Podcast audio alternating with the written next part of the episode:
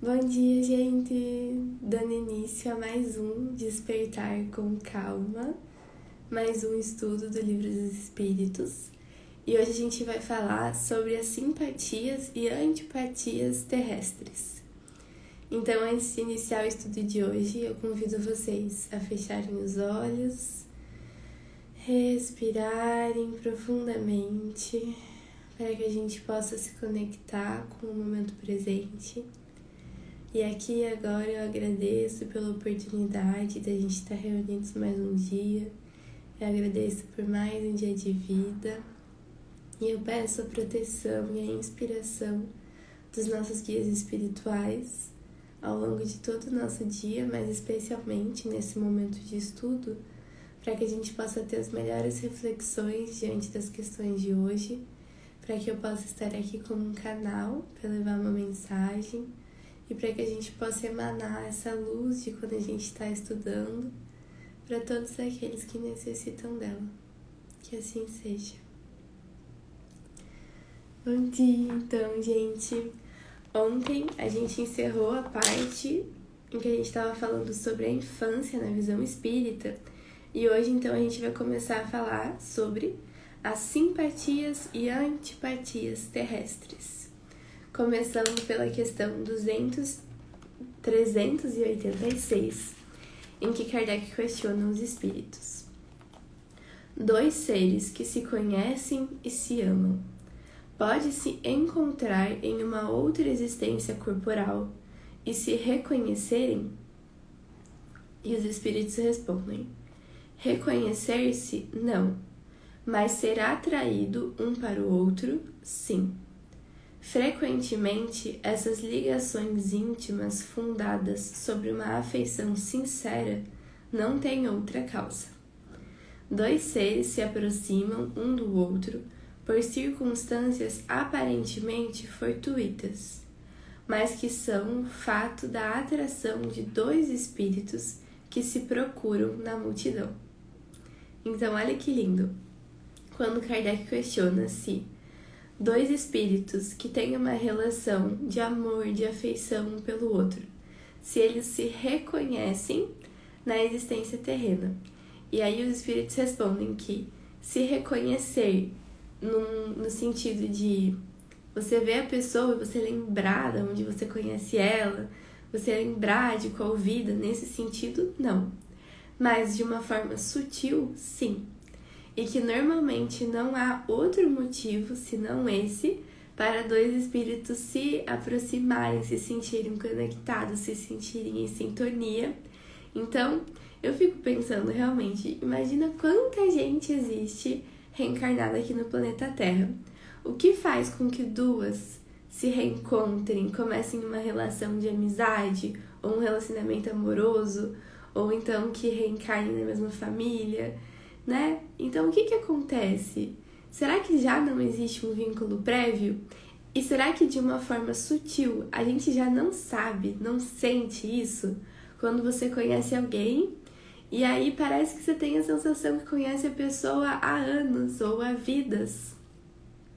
Muito provavelmente você de fato conhece e você de fato já possui uma relação de simpatia, de amor, de afeição com aquele espírito que vem lá do mundo espiritual ou então que vem de uma outra existência corpórea. E aí agora vocês se reencontraram.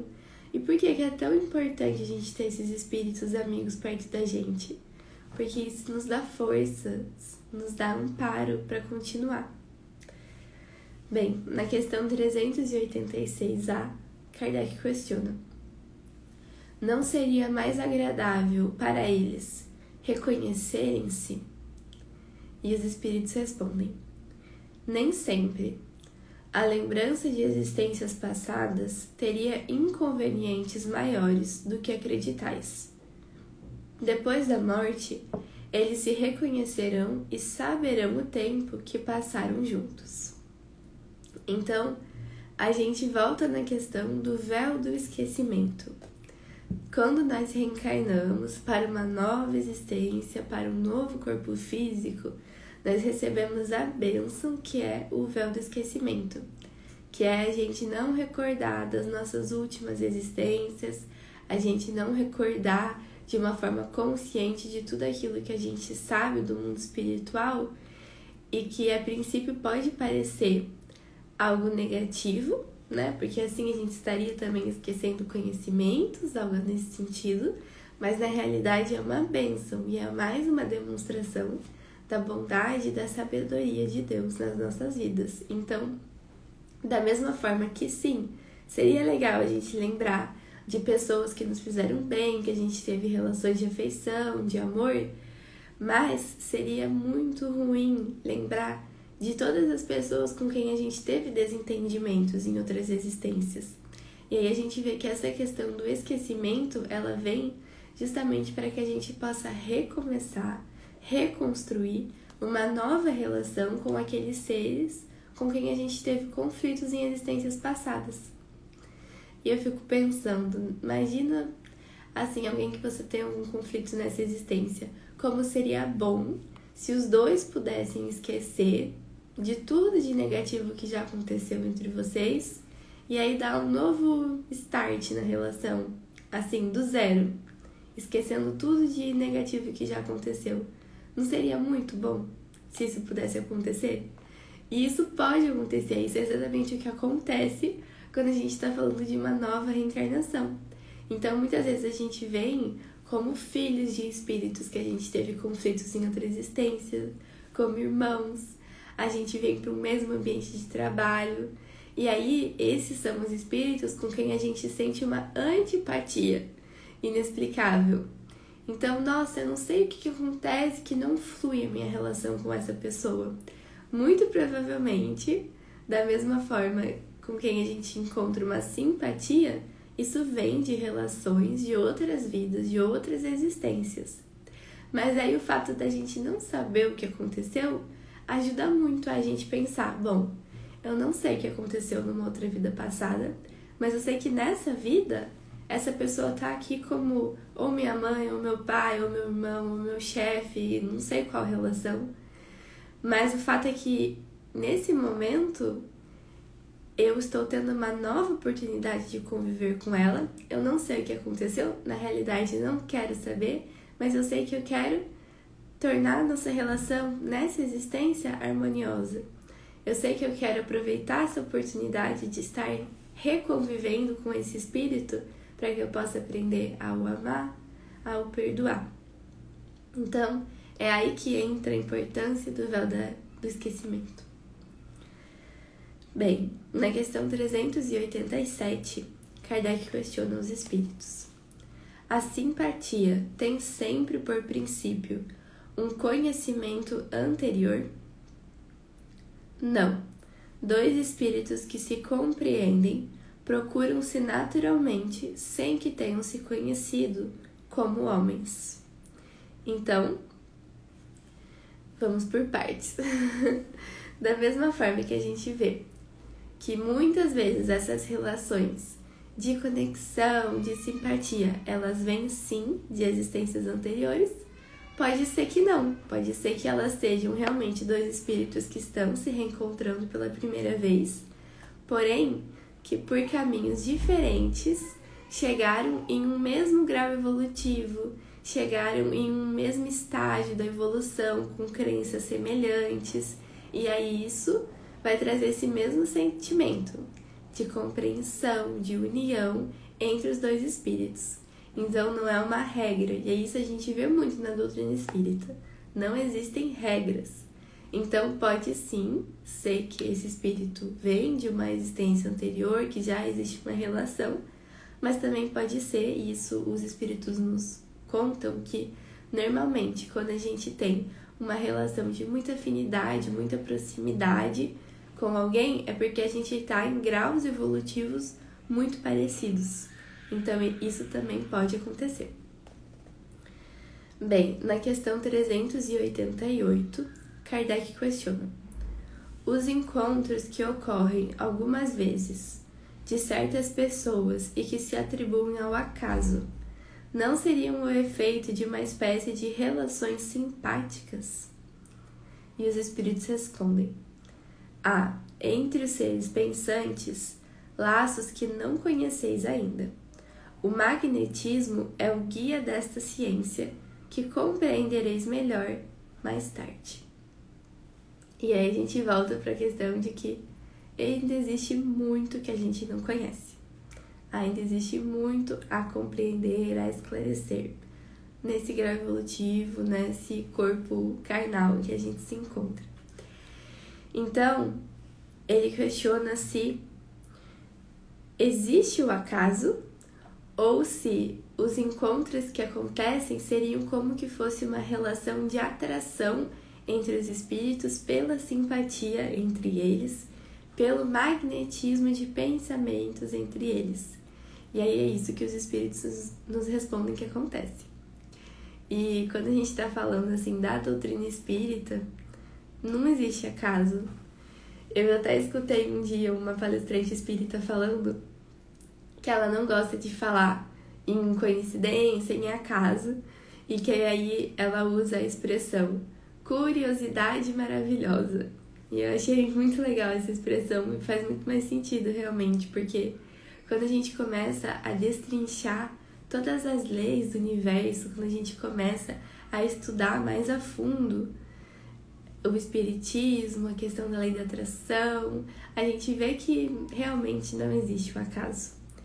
Então, quando a gente está falando de seres pensantes, a gente sabe que existe um magnetismo entre eles, entre nós. E isso é muito mais perceptível, talvez seja mais fácil da gente compreender quando a gente está falando do mundo espiritual. Então, no mundo espiritual, tudo funciona por frequência energética. Como assim?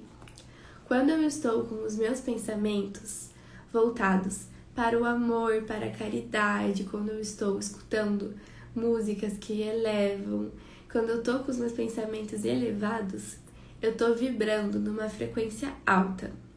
E aí são esses espíritos que também estão vibrando numa frequência alta que vão ser atraídos por mim, pelos meus pensamentos, e que eu vou atrair com os meus pensamentos. E aí, quando a gente está falando então do mundo espiritual, que, tu, que a gente está falando de espíritos desencarnados, a gente sabe que quando eu estou com os meus pensamentos elevados, eu vou ter companhias espirituais elevadas.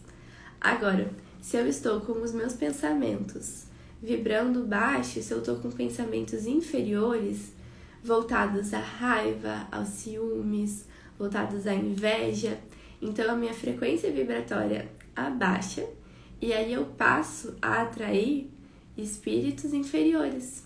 E da mesma forma no planeta Terra eu passo a atrair pessoas que estão vibrando semelhante e passo a atrair também situações que vibram semelhante.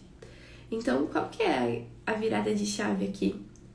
É natural a gente sentir todos os sentimentos. Então, que a gente não se culpe por sentir de vez em quando raiva, por sentir tristeza, por sentir sentimentos que vibram mais baixo, mas que a gente não se apegue a esses sentimentos. Então, no momento em que a gente percebe, opa, tô aqui vibrando na raiva, que sensação ruim, meu Deus. Então, o que, que eu posso fazer para sair dessa vibração? Ah, deixa eu parar de pensar sobre isso, deixa eu parar de falar sobre isso, deixa eu colocar uma música que me acalme, deixa eu fazer um exercício físico, fazer outra coisa para distrair minha cabeça e sair dessa sintonia da raiva e voltar para uma sintonia mais harmoniosa. Então, essa que é a questão. E aí, quando a gente está falando, então, dos nossos pensamentos, existe muito, muito poder. Os nossos pensamentos, eles são matéria, uma matéria mais sutil do que a gente está habituado, mas eles são matéria.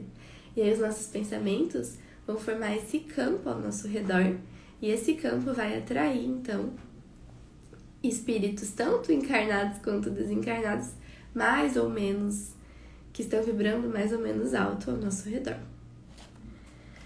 Bem, na questão 389, Kardec questiona: De onde provém a repulsa instintiva que se experimenta por certas pessoas à primeira vista? E os espíritos respondem: Espíritos antipáticos que se adivinham e se reconhecem sem se falarem. Então, quando a gente está falando justamente, quando a gente conhece alguém a primeira vez, vê alguém, às vezes nem fala com a pessoa e você sente uma repulsa. O que, que é isso? O que, que acontece? É justamente essa questão de uma relação de antipatia que existe entre os espíritos.